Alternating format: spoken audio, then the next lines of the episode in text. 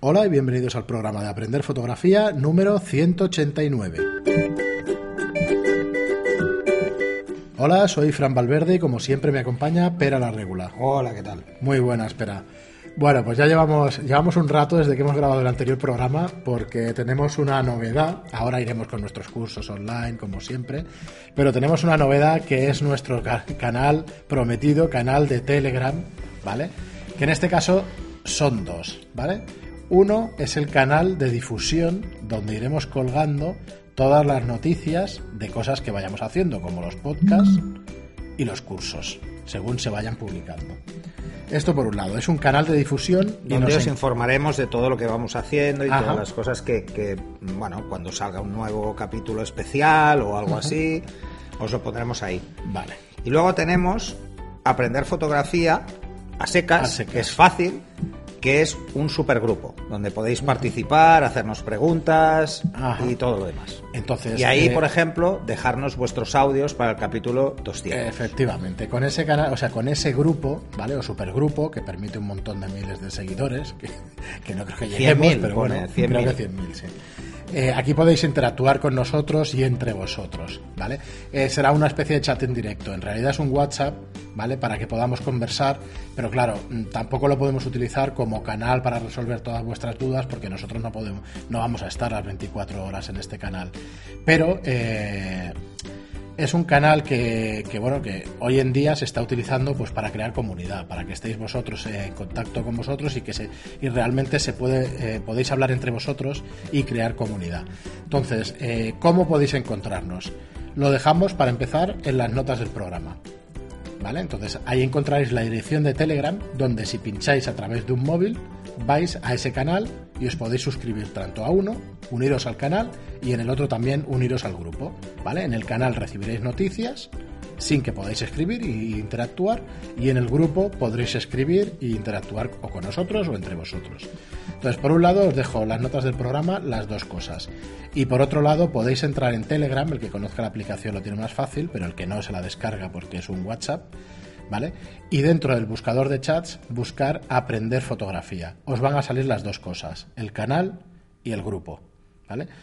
Bueno, como os digo, llevamos igual llevamos una hora intentando crearlos y que nos quede bien y tal, porque ya era nuestra intención hace un montón de programas que nos pudierais subir audios al programa y que por lo menos los pudiéramos poner, digamos, en antena para, para que os escuchemos, os pongamos voz y que os escuchéis también entre vosotros. Entonces, por favor, para el programa 200 esperamos muchas de vuestras preguntas a través de este canal.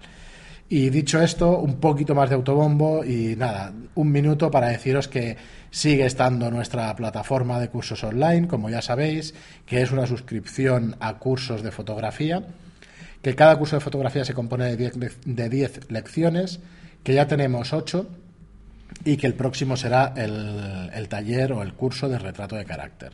¿vale? Son 10 euros de suscripción mensuales y podéis tener acceso a todos los cursos mientras estéis en la suscripción. Y nada más, ya no os pegamos más la paliza. ¿Vale? Eh, pero me está enseñando que está aquí poniendo unos mensajes. La y bienvenida, tal. estoy poniendo la bienvenida en los dos canales, ya Una bienvenida tenemos para que se vean. La bienvenida, os hacemos la bienvenida al canal de noticias de Aprender Fotografía del podcast y en el abierto pues lo mismo. Eh, veréis que es diferente porque en el en Aprender Fotografía, en el que os en el canal de noticias eh, veréis que todo es como aprender fotografía como no está personalizado y en, en el canal abierto aparecerá o el nombre de Fran o el mío y así sabréis con quién estáis hablando. Sí, en principio. eh, bueno, a ver si lo podemos ir utilizando y a ver qué tal funciona, porque ya os digo, no es una cosa para. Pues sí Yo- que podéis hacer Os preguntas. aviso y que soy muy novato ¿eh? en Telegram y lo, lo es- lo hemos sufrido ahora. Sí, sí, nos ha costado un poquito. Pero bueno, ya hemos dado los permisos pertinentes y en principio podéis estar, como os decimos, en contacto permanente con nosotros. Eh, a lo mejor estamos algún día sin contestar y eso, porque, porque bueno, al final estamos tenemos vida y eso y estamos para arriba. Tenemos vida, ha quedado, Es que ha quedado muy fashion. Es que es un es- esto de todos los canales y de todo lo que hay. Sí, bueno, que voy a explicar, sí, ya el WhatsApp también es una locura y eso. Bueno, y nada más. Eh, seguimos entonces hoy con vuestras preguntas. ¿vale? Y mira, continuamos con Fetel, que es un, que es un clásico. Eh, que nos dice, os mando este mail en lugar de poner los comentarios de iVoox por extenderme un poquito más. Un escuchante del podcast ha preguntado sobre dónde poner, eh, dónde poder tener un título oficial de fotografía y le habéis recomendado un centro de estudios y la universidad. Me ha sabido mal que no os acordaréis de todos los que hemos sido estudiantes de formación profesional y los que siempre hemos sido menos recordados aún eh, los que somos de las escuelas de artes y oficios, Arts and Crafts. Hay que decir que además Fetel nos lo envió personalmente, nos dijo que no hacía falta ni que lo pusiéramos, pero tiene toda la razón. Hmm. Eh, mm, no caímos en eso, probablemente porque cuando yo mm, estudiaba en FP probablemente igual no estaba, o yo qué sé, o igual ni, ni lo vi, pero en esa época no debía estar por, por ni lo sabía, ¿eh? Así que sí, sí, tiene toda la razón. Evidentemente, cualquier estudiante de artes y oficios de formación profesional puede hacerlo. Ahora es grado medio, así que ahí Sí, sí, está. es otra titulación oficial, o sea que... Sí, sí, sí, por muy bien. Ya nos dices tú que fuiste a la Escuela de Artes de Castellón y que te pasas la vida entre Photoshop, InDesign y Lightroom las 24 horas del día. Te nombraremos administrador de Telegram y... Exacto. Así estarás. Entonces estarás completo ya. Disculpa, eh, la, la confianza. Bueno, pues nada, ahí deja mi tiro- eh, dice, ahí dejo mi tirón de oreja, de buen rollo, pues nada, encantados, ¿eh? No hay ningún No, problema. no, no. hay Está... Y además problema. tienes toda la razón. Ya sabéis que las críticas siempre son bien recibidas. Y Ah, más, y más como escribes tú siempre, que es con absoluta educación y, y además para ayudar, que es lo que interesa. Muy bien, y nos dice, sobre edición de vídeo, recomiendo el canal de YouTube de Zep Films. Es una delicia escuchar tutoriales de Final Cut y Premiere con acento argentino. Sí, creo que este lo había escuchado yo alguna vez para, para hacer mis pinitos de Premiere, las cuatro cositas que hago en casa y eso. Creo que es el que he utilizado alguna vez de, de canal de YouTube. Nada, lo dejamos aquí en las notas del programa también para que lo tengáis. Y seguimos con Xavier López, que nos dice, buen día tengan, Eh, haga el tiempo que haga. Pues sí, porque Sí. estos días... La como verdad es que un día, un día bueno, un día malo, vamos así. nos dice, hace poco he quedado con este podcast, pero estoy enganchado a él y lo sigo actualmente en sus primeros capítulos. Jeje, no tengo prisa en ponerme al día porque como escribió Sir Francis Bacon, y nos pone el- Hostia, a nivel, los años ¿eh? y todo, ¿eh? de 1561 a 1626, nos cita Francis Bacon diciendo, algunos libros son proba- probados, otros devorados y muy pocos masticados y digeridos. Y en ese sentido, cada podcast suelo escucharlo un par de veces para afianzar mejor los conocimientos de la materia que de ellos obtengo. Pero dejen que me, que me presente. Soy Xavier López y ya conozco en persona Estudio Lightroom, pues he estado en él en dos ocasiones. Acudí en el primer y en el segundo taller impartido por Guillermo Flores, gran persona y fotógrafo profesional mexicano, que ya ha sido mencionado en, en- su podcast en alguna ocasión. Sí, sí, lo hemos nombrado varias veces porque lo conozco además personalmente y, y efectivamente, gran persona y fotógrafo. Dice, no me dedico profesionalmente a la fotografía, pero soy aficionado a ella. Con respecto a la pregunta eh, que es causa de este escrito, observé en su momento en el local que dispone de paneles de metraquilato blancos y negros y justamente buscaba adquirir algunos, pero no es el mejor lugar donde puedo adquirirlos. Eh, bueno, nos explicas dónde los ha buscado y tal, y, y bueno, y para responderte directamente, eh, tú nos dices Leroy Merlin y eso, eh, que solo son blancos, no se ven bien. Bueno, es que normalmente el negro lo hemos pintado siempre. Pero el metraquilato, el brillante que tenemos aquí, está, eh, está comprado en servicio estación, ¿vale? Nos dices alguna tienda aquí en Barcelona, pues efectivamente Servicio, estación en Aragón, la calle en la Aragón, calle Aragón. entre Paseo de Gracia y Rambla Cataluña. Servicio estación es el mejor amigo del fotógrafo. Espera. Sí, hay un montón de cosas Hay ahí un montón. que podemos pasa- aprovechar, porque además todo el material de construcción como los FOAMs Sí, nos va también, muy bien. sí, además, ahí es el único sitio donde vais a encontrar FOAMs de dos metros por metro. O metro y Eh, algo.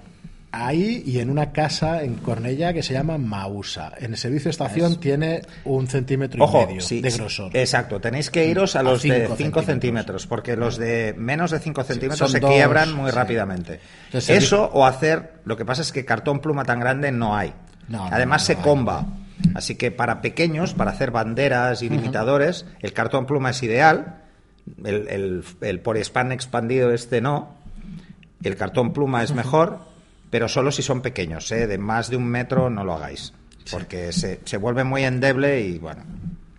Eh, bueno, pues como te digo, el servicio estación. ¿Por qué? Pues porque hay infinidad de cosas rarísimas, pero tenéis planchas de metal, tenéis eh, te- todo tipo de cartón pluma, todo tipo de formas, desde, de- bueno, con todo tipo de materiales, ¿vale? Eh, pegamento para, para pegar superficies unas sobre otras, o sea, es una especie de ferretería bastante, ostras, bastante completa para el fotógrafo, digamos. Perfecto. ¿Tienes, tienes eh, un- hay una dirección? Sí, sí, sí, es la calle Aragón. Vale, y la ponemos. En servicio de estación ponemos la dirección, que es... Sí, la- la- Eh, bueno, es la calle Ara- es en la calle Aragón entre Paseo de Gracia y, Y la y Rambla Cataluña. Rambla Cataluña. Es muy fácil de encontrar porque es un edificio enorme, ¿eh? Pero decías el otro sitio. Ah, eso es Mausa, perdón. Eso, Mausa ese. es una casa de Ese no lo- construcción y de materiales que está por donde está, el que sea de aquí de Barcelona, por donde está el corte inglés de, de Cornellá, que abrieron nuevo, la ronda, pues por ahí, por aquella zona. Pero si buscáis en Google, en el Google Maps, Mausa Cornellá, os sale a la primera. Vale, perfecto.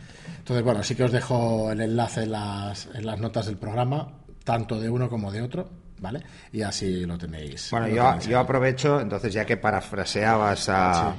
eh, ¿A quién era, Galilea? Sir Francis Bacon. Ah, sí, Francis Bacon.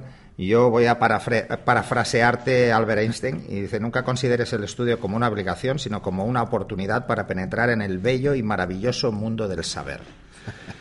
Y hasta me he quedado Ahí a gusto. sí. Necesitaba sacar a, a- Bueno, he tenido suerte que no he empezado con filósofos. Muy bien, eh, nada, muchísimas gracias Xavier López y, y nada, eres bienvenido pues cualquier día que quieras pasarte por aquí y eso a saludarnos y seguro que nos conocemos entonces de los cursos de de, añade Guillermo Flores, ¿vale? O sea que un saludo para ti. Y seguimos con Ileana Cabrero. Eh, dice, hola, les escribo desde San José, Costa Rica. Les envío un abrazo desde el trópico. Qué ganas de volver. Desde que los encontré en iTunes, eh, los escucho fielmente. Ya hasta se hace larga la espera entre podcasts. Pues bueno, mira, ahora, ahora será más rápida. Sí, lo primero, eh, preguntaros a todos los que nos escuchéis de fuera de España si en iTunes, con el enlace que habéis encontrado por algún sitio y eso, si podéis entrar en iTunes España, quiero decir. Si ponéis a aprender fotografía, salimos en iTunes, porque no lo tenemos claro. Creo que hay un montón de cuentas. Sí, ¿cómo nos encontráis? Porque no tenemos muy claro la distribución que hace países. Probablemente lo haga por, por habla hispana o no, No lo sé. y- o no por lo sé. país. Porque Es- a nosotros, al menos a mí, me salen solo los de España. Es que iTunes tiene tienda en cada país. Entonces, eh, Claro. claro, el podcast está vinculado a iTunes. Entonces no tengo muy claro, a ver si nos lo podéis decir o a ver cómo aparecemos. igual, si tienes configurado el. Mac como español España, claro. te lo hará. Vale, bueno, no lo sé, no sé, eh, pero yo genial. la pregunta. Eh, y por cierto, amo Costa Rica, o sea que Y luego nos dices una pregunta, bueno, sencilla, pero que a ver si podemos darte solución. Quisiera que un día explicaran acerca de recortar la foto en edición, tanto en Photoshop y Lightroom. A mí se me hace un mundo hacerlo y temo siempre perder el tamaño de la foto. Agradezco, tomen en cuenta mi solicitud. Gracias por su dedicación. A ver, eh, te explico. Si recortas, pierdes el tamaño. Esto es así. O sea, no puedes hacer otra cosa.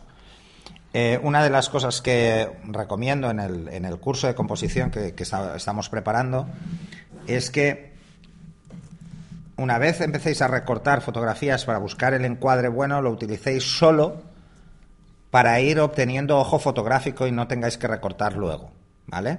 O sea, el recortar fotos es perder resolución directamente. Si perdemos resolución, perdemos, perdemos capacidades de ampliación. Entonces, claro, eh, no tiene otra opción. No, no vas a poder recortar una foto sin perder tamaño, a no ser que después interpoles y la vuelvas a hacer grande. Pero, pero ojo, se está inventando píxeles, eh, que lo tengas claro. Eh, así que no es que sea un, un problema eh, asociado a, sino que es directo. ¿eh? Es directo. Si recortas, pierdes píxeles. Eso es así. No sé si es eso exactamente lo que te preocupa, pero como dices, perder el tamaño de la foto, es que claro, si recortas lo pierdes. Muy bien. eh, seguimos con Eneco. Nos dice: el podcast está fenomenal, muy interesante y recomendable. Pues nada, gracias, Eneco. Gracias. Eh, Bolorro, eh, que es antiguo oyente también, nos dice, me dais una alegría con eso de que ahora vamos a tener tres podcasts semanales. Se me hacía larga la semana al ir mirando si había podcast nuevo y no encontrarlo. Me uno a la consulta de Rando, de Rando si había, eh, perdón, del compañero sobre las firmas, marcas de agua en Lightroom. Es un coñazo exportar foto por foto cuando quieres ir cambiando de- el sitio de la firma para cada foto para que no pise alguna parte de la fotografía. de la fotografía, perdón. Sí, sí, eso Bueno, es así. esto- eso es así. O sea, pero es así porque mm, hacéis firmas que están asociadas a un fondo específico, ¿vale? Si hacéis firmas en negro, solo se van a ver en fondos claros. Si hacéis firmas claras, solo se van a ver en fondos negros. Entonces, eh, lo, normal, os digo lo que hago yo. Lo que hago yo es tener una firma para fondos claros, fondos oscuros, seleccionen diferente color, o le ponéis una marca diferente, un keyword diferente, y luego podéis crear un keyword de, de orientación, por decirlo de una forma, de la firma, ¿no? Puede quedar un poco pedestre, pero es muy útil, porque solo tenéis que marcar con una keyword concreta las que vais a poner una firma blanca o una firma negra, y ya está. Ya está. Mm, Entonces las podéis organizar de esa manera. Evidentemente no es inteligente, va a poner la firma donde tú le digas. No la va a poner en la esquina que se verá mejor. Eh, eso es así. ¿eh? Eh, hace unos programas me preguntaron también si podíamos exportar con nombres hechos a medida. Sí, por supuesto, podéis hacerlo, ¿vale? En cuanto a lo de las firmas, la opción sencilla, volviendo a este tema, la opción sencilla es hacer una firma que tenga marco propio. Entonces dará igual si el fondo es claro, el fondo es oscuro y lo podréis hacer. Eso es, bueno, simplemente generar un marco para que... mm, Lo que pasa es que queda más feote. Es mucho mejor una marca de agua que se vea eh, la fotografía desde detrás y no ocupe un mazacote en una de las esquinas. Para lo de las marcas de agua, pues bueno, en Lightroom al menos puedes procesarlas todas de golpe, las que quieras poner a- abajo a la derecha, por ejemplo, negras, pues todas. Arriba a la izquierda, en blanco, pues todas las que mm, queráis poner así. No, no es inteligente y, y además ya es mucho comparado con lo que nos pasaba cuando no teníamos Lightroom, Sí. que había que ir foto a foto ubicando eh, Había, se hacían acciones. una ¿verdad? firma. Sí, podías hacerte una, una acción de incorporar un PSD, pero no, te lo metía a piñón. Si todas las fotos no eran exactamente igual de grandes, te quedaba uno más arriba, otro más abajo. Tenías que primero hacer todas las fotos del mismo tamaño y luego meterles la firma para que cuadrara en la esquina bien. Por suerte esto te lo hace ahora Lightroom y vas muy rápido. Muy bien, bueno, pues nada, gracias por tu pregunta y seguimos con Kariner. Dice, hola a ambos, soy aficionado novela a la fotografía y os escucho desde el podcast. Perdón, 160". perdón, perdón, Sí, perdón. Dime, dime. Añado una cosa. Otra de las cosas que podéis hacer, a mí no me gusta particularmente, lo he probado mil veces, pero igual es que no tengo gracia haciéndolo, ¿vale? O que mi firma es demasiado sencilla como para que quede bien. Una cosa que podéis hacer es eh, haceros un PSD con vuestra firma y darle bisel. ¿Eh? bisel de tri- tridimensional. Entonces, al generar una sombra, si el fondo es claro, el fondo es oscuro, la parte de la sombra clara irá bien para la parte oscura y la parte oscura irá bien para la clara. Y siempre tendréis la firma más o menos visible. ¿Vale? Esa es otra opción, ¿eh? Generar una firma con bisel. Muy bien, pues seguimos con Kariner. Dice, hola a ambos, soy aficionado a novela a la fotografía y os escucho desde el podcast 160 y ahora desde el cero. Gracias por este trabajo. Tengo una Nikon D3300 con el 1855 de serie. En breve me suscribiré a vuestros cursos. Gracias. Nada, gracias a ti, Pues Kariner. gracias. Muchas gracias.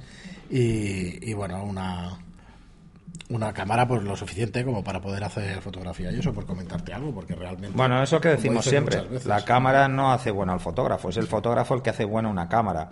Así que, no, no, cualquier cámara es buena para hacer buenas fotos. O sea que. Muy bien. Y Anónimo, aquí nos das caña que ya me parece bien. Dice, venga Canon, venga Nikon, como si no hubiese más fo- fotografía plus ultra. Bueno, bueno, pensar, pensar que nuestra idea es hablar de fotografía en términos genéricos, pero Sí. nos hacéis preguntas específicas sobre equipos y entonces, claro, o son Canon o son Nikon. Si yo tengo que hablar de un objetivo que me gusta mucho, pues voy a hablar de los que yo tengo. Eh, intentaremos hacer que venga gente que pueda hablarnos de Olympus y de otras marcas, por ejemplo. Eh, ¿O cuál, cuál tiene, por ejemplo? ¿Él? No, no nos lo dice. Bueno, pues que pueda hablar de otras, pero bueno. Y nos dices, mucho hablar de la vieja escuela, de los 50, 60, 70, de los grandes, y a veces parece que, y a veces parece que estáis enquistados. ¿Dónde está la belleza? Esta, esta última frase no la acabo de entender, pero bueno. Lo, lo de La que estamos belleza es- enquistados lo entiendo. La, no pasa nada. La belleza puedo presentar algunas, pero es igual, temas aparte. No, no, no estamos absolutamente enquistados. Lo que pasa es que los referentes eh, de formación que yo he tenido no son los mismos que el que empieza ahora. Eso seguro. Bueno, pero, pero bueno, pero también te puedo hablar de García Rodero, que me parece una. Y hemos hablado, además, hemos hablado de, de fotógrafos también actuales. ¿Cuál es el tema?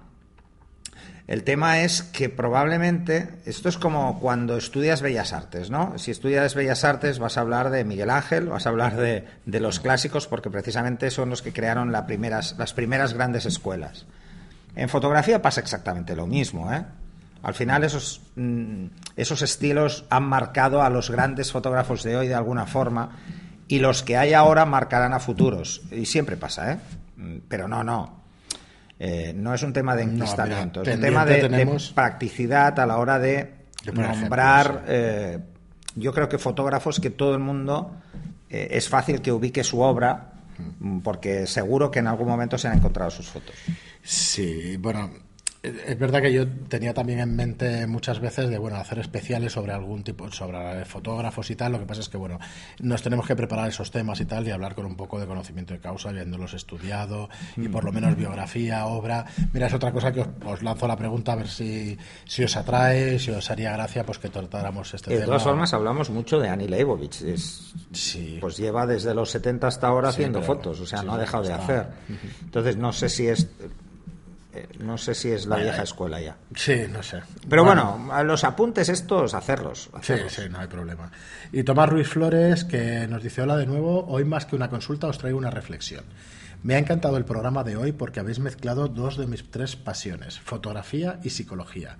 Eh, la tercera es, el, es, mi friquismo hacia cómics, superhéroes, Star Wars pues, ciencia ficción en general. Tomás, no lo digas mucho porque Fran es, tuyo, ¿eh? Ahí, o sea, como salga Fran con el tema cómics, el otro día me pegó un repaso entre DC Comics y Marvel que me volví loco porque yo estaba confundido. Esas, son las conocidas. Sí, sí, sí, yo estaba confundido en un personaje y me dijo, no, no, este es de DC. Digo, hostia. Hombre, por favor. Por favor. Eh, y casi, casi le pareció un insulto. O sea, que si quieres lanzar un tema cómic en mi día, bueno, era más aficionado antes o leía más antes, porque aficionado uno siempre es a lo que, a lo que le gusta.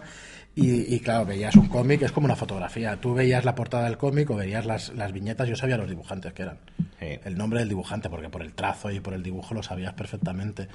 Había muchos menos también que hoy, pero bueno, incluso hoy, a la que te acercas y ves un trazo de una persona, aunque le evolucione el, el dibujo, digamos, o el, trazo o el dibujo y tal, aunque evolucione como dibujante, sigues reconociéndolo. ¿Vale? O sea que, bueno, sí, sí, de friki un rato. bueno, seguimos y dice, como psicólogo que soy aspirante a fotógrafo profesional, no puedo estar más de acuerdo en todo lo que habéis comentado los tres. Eh, hablas del programa donde estuvimos con Coque Serrano Dice, conocer las bases de la comunicación no verbal y de la programación neurolingüística es fundamental para entender y comunicar con nuestros modelos. Pero hay un factor que no habéis mencionado. También es clave para elegir el momento preciso en el que disparar la cámara. Saber distinguir ese momento puede ser la clave entre una foto y una fotaza. Esto es más crucial aun cuando hay niños de por medio. Eh, por hoy nada más. Daros la enhorabuena como siempre y recomendar a todos los que estáis empezando los cursos online. Ojalá hubieran estado cuando yo empecé, todo ordenadito y con ejemplos. Ahora me pongo en el lugar de los que empiezan y algunos capítulos tendrán que verlos al menos 10 veces. Hay muchísimo contenido en cada lección. Bueno, eso, eso lo dábamos por sobreentendido, que evidentemente eh, el momento preciso, cuando ya tienes controlado cómo transmitir tu mensaje de disparo, es parte, es quizá la parte en la que el fotógrafo debe ir cogiendo soltura. Y es lo que te lo va a dar la experiencia. Si todo lo demás lo gestionas muy bien, el disparo lo gestionarás bien.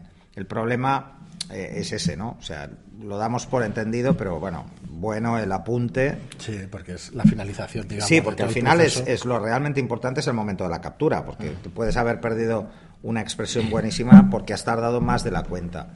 Esto, por ejemplo, pasa mucho en, los cursos que eh, por, eh, tener menos soltura con el enfoque y el reencuadre, por tener menos práctica, te das cuenta cuando lo ves desde fuera de que quizá el momento se lo han perdido porque han tardado demasiado en disparar, ¿no?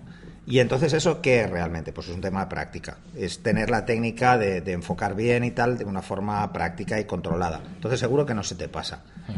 Pero sí, sí. Muy bien. Y el segundo apunte que nos, que nos lanzas hoy, la segunda pregunta, dice, cuando escuché el programa en su día, ya me quedé con la duda. Ahora que he leído la transcripción, mi duda aumenta. ¿Existe equivalencia entre el histograma y el sistema de zonas? Dicho de otra manera, ¿puedo buscar una piel caucásica en la zona 6 guiándome por el histograma? hasta donde yo sé, que creo que cada día es menos, el histograma te indica negros, sombras, exposición, altas luces y blancos. Gracias y enhorabuena como siempre. A ver, en un histograma es muy difícil que tú ubiques una zona porque estás viendo todas a la vez. Y que la cara esté ahí, no lo sabes. O sea, que la piel esté en la zona 6, solo mirando el histograma no lo sabes. Al menos el histograma de tu cámara, ¿eh? Si estás mirando el histograma de Photoshop sí que lo sabes, porque solo donde te pongas el cursor ya ves en qué zona está. Porque ves los niveles que tiene. Mm, ese, eso es lo complejo de interpretar un histograma. Eso es lo que lo hace complejo. No vas a ver exactamente en qué zona está. Entonces, ¿por qué? Pues porque solo ves eso. La amplitud son luces, ¿vale? De derecha a izquierda son luces, a la derecha blanco, a la izquierda negro, así, o sea, lo puedes simplificar muchísimo, y hacia arriba son tonos. Pero como el histograma se genera del JPG incrustado, el sidecar que tiene vuestro archivo RAW, solo es un archivo de 8 bits, por lo que solo tiene 256 tonos por cada uno. Entonces, ¿cuál es el problema? El problema es que es muy difícil ubicarlo ahí. Aunque te lo pongas a color, te lo pongas en RGB, ubicar dónde está la cara en, en una maraña de información es imposible. No lo sabes. Porque igual crees que es la cara y resulta que es el jersey. Que es un poquito más claro, un poquito más oscuro y te está confundiendo. No. No, no lo vas a ver claro ahí porque es complicado. Pero en postproceso sí que lo ves claro. Muy bien, pues nada, muchísimas gracias. O más claro, ¿eh? Es, como siempre, todo es una cuestión de práctica, ¿eh? Pero al menos en Photoshop puedes seleccionar una zona y que te la ubique en el histograma. Muy bien, seguimos con Rumbo73 que nos dice, ayer descubrí este canal y vuestros podcasts son alucinantes. Pues muchas gracias. Muchas gracias. Enhorabuena y gracias por compartir este gran trabajo. Nada, gracias a vosotros por escucharnos. Y Borjas White nos dice, muy buenas, Frank y Pera. Ayer empecé a escucharos, eh, bueno, perdón, ayer no, empecé a escucharos hace cuatro meses y he ido escuchando los podcasts según ibais publicando, ya que la aplicación de iVoox me avisa. O sea, en cuatro meses te has puesto al día. Eh, no, de- Ah. eh, había ido escuchándolos más o menos en tiempo real, ¿no? según íbamos publicando. Dice, el otro día me picó la curiosidad Ah, vale. eh, y empecé a escuchar los primeros episodios del podcast y me parece que hacéis un resumen estupendo para la gente que se está iniciando. Yo he aprendido muchísimas cositas que son básicas, porque son la base, no porque sean fáciles. Y creo que deberíais recomendar estos programas a todos vuestros escuchantes porque enganchan muchísimo y de lo contrario pueden pasar de inadvertidos. Cuando apruebe los exámenes me suscribiré a vuestros cursos. Gracias por compartir lo que sabéis. Un saludo. gracias a ti por escucharnos.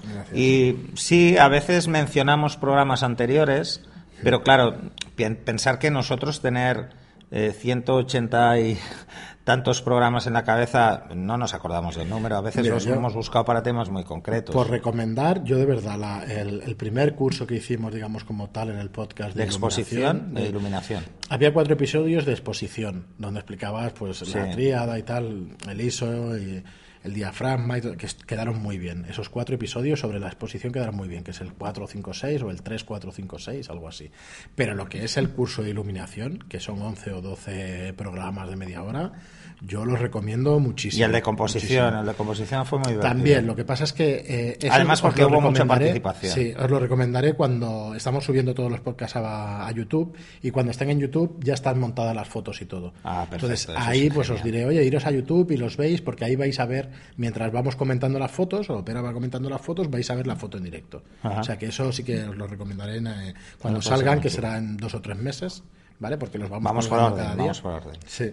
Y, pero sí, sí, el del curso de iluminación, que del Sí, estuvimos. 30 y pico, 40, unas 11 12 lecciones hay. Sí, hicimos un Y es montón. un repaso a iluminación y a fotografía. Y luego básica, cuando hicimos los programas de glosario, También, ahí esos que también son interesantes, Mm. porque hablamos de conceptos fotográficos sueltos, palabrejas, ¿no? Sí. Yo que supongo. a veces, a veces pasan desapercibidas porque no nos fijamos mucho. Y que es bueno tenerlas en la cabeza algunas. Iremos repitiendo cosas o iremos alguno de los programas Os que quedaron aviso ya de entrada, hay una que no hace falta. Que La es acutancia. Acutancia, eh, Yo me acuerdo de la olvidarla. olvidar olvidar acutancia. El significado es más Porque complicado. le dimos unas vueltas. Vale. Muy bien, pues nada, muchísimas gracias, Borjas. Gracias. Y, y- y bueno, y aquí estamos para lo que necesites, ya sabes. Y el último comentario de hoy, Fotografía Libre, nos dice, estupendo podcast, se aprende una barbaridad. Solo una cosa que ya os han comentado en otras ocasiones, hay que cuidar esa tos. Sí, sí, nos dices que además que cuando sea inevitable apartarse del micro... Sí, te tengo Bueno. que decir una cosa, me aparto del micro y me tapo la boca. Sí, pero, Pero es mí se imposible. O sea, a veces intenta, Fran intenta cortar, pero Bueno, de verdad que me pasa. que me aparto muchísimo, me tapo la boca, pero es que este micro se lo come todo con patatas. Sí. Os pido disculpas porque la- el de la tos soy yo. Espera, No, no, soy yo. Tos, Fran igual ha tenido un día, pero yo lo mío es más frecuente, soy fumador, así que soy fumador y ya tengo una edad y se me nota, se me nota. Hoy tengo la garganta hecha polvo, ¿eh? o sea que igual Sí, os voy avisando que la semana que viene igual estoy con constipado de narices. A mí también. Pues nada, eh, como os digo siempre, muchísimas gracias por estar ahí, muchísimas gracias a vuestras suscripciones, a, a los comentarios Y, a todo darle lo que caña al canal de. Telegram. Sí, bueno, ahí os dejamos los enlaces y, y bueno, ya nos diréis a ver qué os parece. Yo, bueno, haremos difusión, haremos, lo pondremos en la web para que se vea bien clarito y eso y que os vayáis, que os vayáis añadiendo. Y bueno, y ahí estaremos. Esperemos formar una comunidad pues bastante activa de, de gente, de escuchantes. Y ya veréis que es un canal que, que es Hombre, muy puede ser muy participativo, divertido ¿eh? porque es muy participativo. Hoy verdad por hoy sí. tenemos más de 10.000 suscripto- suscriptores, gente que se descarga el programa. Es- Entonces puede ser muy, muy divertido. Es que podéis subir fotos, podemos... comer- A ver, ya os digo, no será... A ver, no podremos estar el 100% y todo el tiempo del mundo. Pero no, bueno, pero incluso el, el diálogo entre vosotros, Claro. conoceros, compartir opiniones, compartir experiencias, incluso hacer comentarios sobre los programas o qué cosas os gustaría. Esto, seguimos teniendo abierto el canal de mail, esto es así, Sí, ¿eh? sí, que lo sí. sepáis. El resto de canales siguen estando, el Facebook, todo sigue estando. Pero hemos pensado que este ya lo teníamos previsto Bueno, para el tema del programa y- 200, sí. para hacer los audios. es un canal directísimo. Pero este, pero además es un canal directo y bueno, siempre que nuestras responsabilidades nos lo permitan, estaremos comentando con vosotros. Muy bien, pues nada, como os digo siempre, si os gusta nuestro contenido, pues lo mejor que podéis hacer por nosotros es eh, pues ponernos un, una reseña 5 estrellas en iTunes y un me gusta o un comentario en iBooks. Muchísimas gracias por estar ahí y Gracias hasta a el próximo todos. programa. Hasta el siguiente.